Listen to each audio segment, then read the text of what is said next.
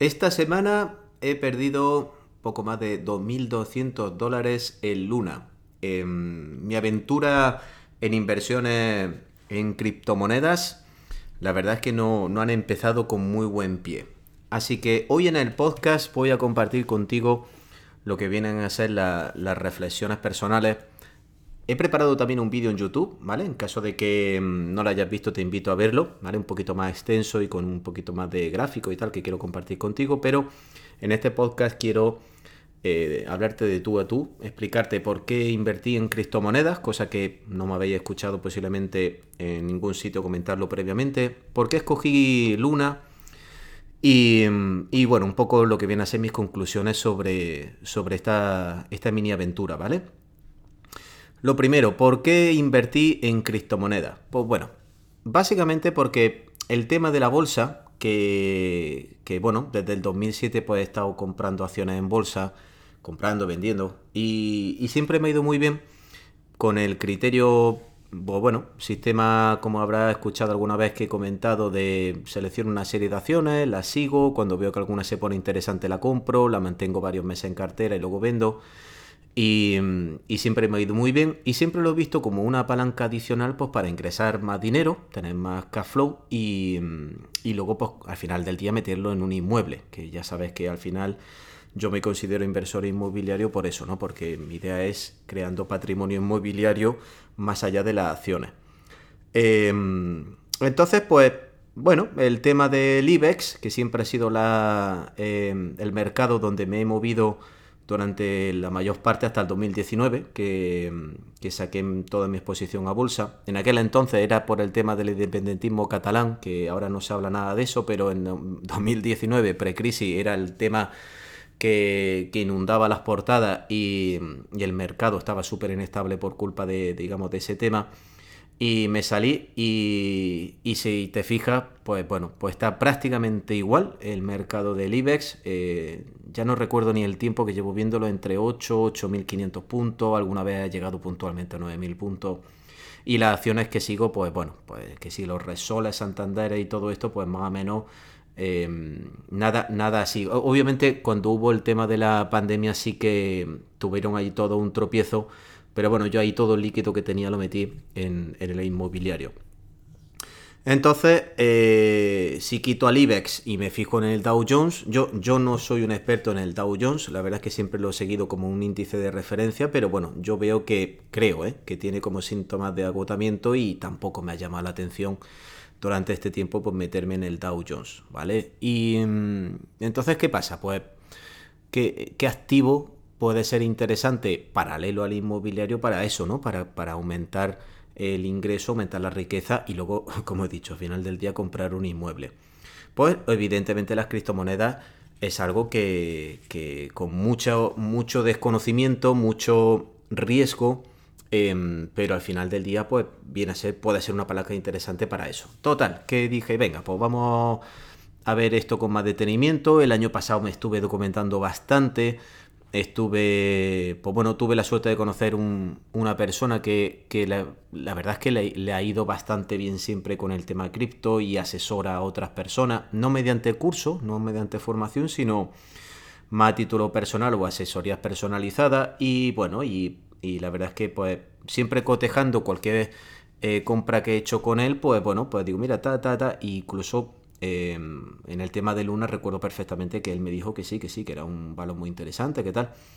Y, compré varias, varias criptomonedas, entre ellas Luna, ¿no? Y Luna, para mí, viendo un poco pues, ese gráfico que tenía y tal, digo, bueno, si es que esto tiene buena tendencia, lleva meses que que tiene tendencia alcista, teniendo en cuenta que hace un año pues estaba, yo que sé, a 10 dólares, ahora está ya casi en ciento y pico, digo, bueno, pues esto es interesante, y así ha sido. Y... Pero ¿qué pasa? Empezó, yo compré ya por diciembre. En, enero tuvimos como un bajón, el mercado Cristo en enero sí que se resintió un poco, luego, pues bueno, recuperó marzo, abril y ahora llega mayo y cataclán. Y sobre todo esta criptomoneda, ¿no? Entonces, eso fue el motivo por el que lo hice, ¿vale? por el tema de tratar de buscar eh, opciones para, bueno, ir generando más, más ingresos para luego comprar eh, más inmuebles. Em, ¿Por qué tomé esa luna como una de, las de las criptomonedas? Por lo que he dicho, por la tendencia y porque también estaba eh, vinculada a lo que se llama Terra USD, que es una stablecoin. Es eh, básicamente, pues bueno, se consideran como más seguras, ¿vale? Porque mm, están como, en este caso era una stablecoin que denominan algorítmica, no de esas colateral, sino que, eh, o colaterizada, sino que, que al final del día, pues buscan siempre la paridad con el dólar. Entonces, de una manera semiautomática o automática, em, pues bueno, como está vinculado a lo que viene a ser eh, Terra USD, pues se consideraba un proyecto como más, más estable, ¿vale? Mm, ya habéis visto craso error. O sea, primer consejo, no invierta en una stablecoin eh, del tipo algorítmica. Y bueno, y, mm, y después, y, rabia evidentemente me ha dado bastante, porque a nadie le gusta perder dinero, pero al final en la carrera del inversor siempre, siempre, siempre hay tropiezo. Y siempre lo he dicho y siempre lo diré. Da igual la cantidad de, de cursos, la cantidad de vídeos, la cantidad de artículos que uno lea o libros, siempre cuando uno empieza algún tipo de temática como inversor, lo más probable es que uno se equivoque. Y las equivocaciones cuestan dinero. Ahora eso sí, las recomendaciones que te doy, como te cuesta el dinero, tienes que verlo como un aprendizaje. Cada error siempre como un aprendizaje. Y si te cuesta el dinero, pues, mm, digamos, verlo como una inversión. Oye, ¿qué me ha costado este curso que he hecho yo sobre inversión en Luna? Pues mira, pues me ha costado 2.200 dólares, ¿vale? Pues eso ha sido una inversión que he hecho para aprender de esta experiencia.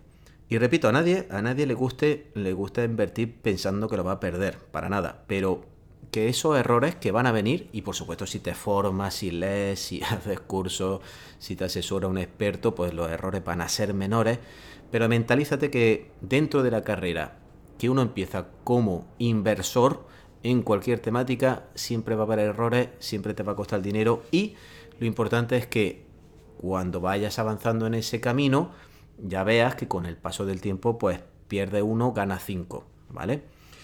El segundo consejo, por supuesto, ya el tópico, es invertir un dinero que realmente no necesites. ¿Vale? Ese, eso es una cosa que se da por hecho, pero bueno, viendo cómo reacciona mucha gente en, la comunidad y, gente, pues bueno, se leen casos, eso sobre todo aquí en Estados Unidos, que la gente, pues bueno, pues ha pedido hasta préstamos para comprar, eh, o tenía préstamos pedidos para, comprar eh, criptomoneda Luna. Bueno, eso Claro, en España se considera a lo mejor un disparate, ¿no? Y... Pero aquí hay mucha gente que lo ha hecho.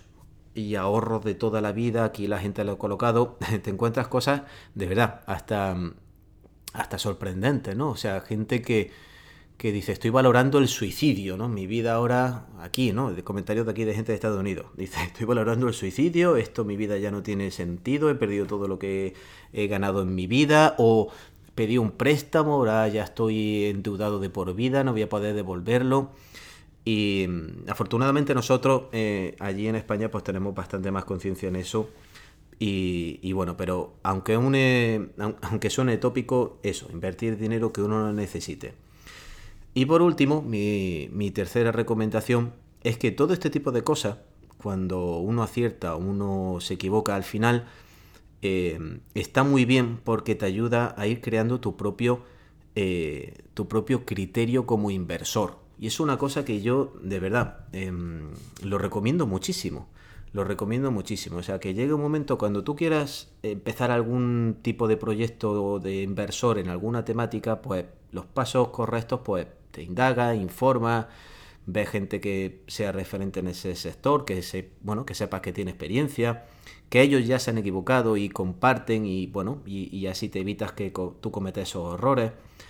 Pero al final del día empieza, equivócate, aprende de esos errores y tú mismo te vas creando tu propio criterio inversor. Puede luego coincidir en mayor o menor medida con, con otros inversores que hayas visto, pero es súper importante que tengas tu propio criterio inversor, sea de criptomonedas, sea de inmuebles, sea de acciones de bolsa o sea de cualquier cosa en la vida. Ten tu propio siempre criterio inversor.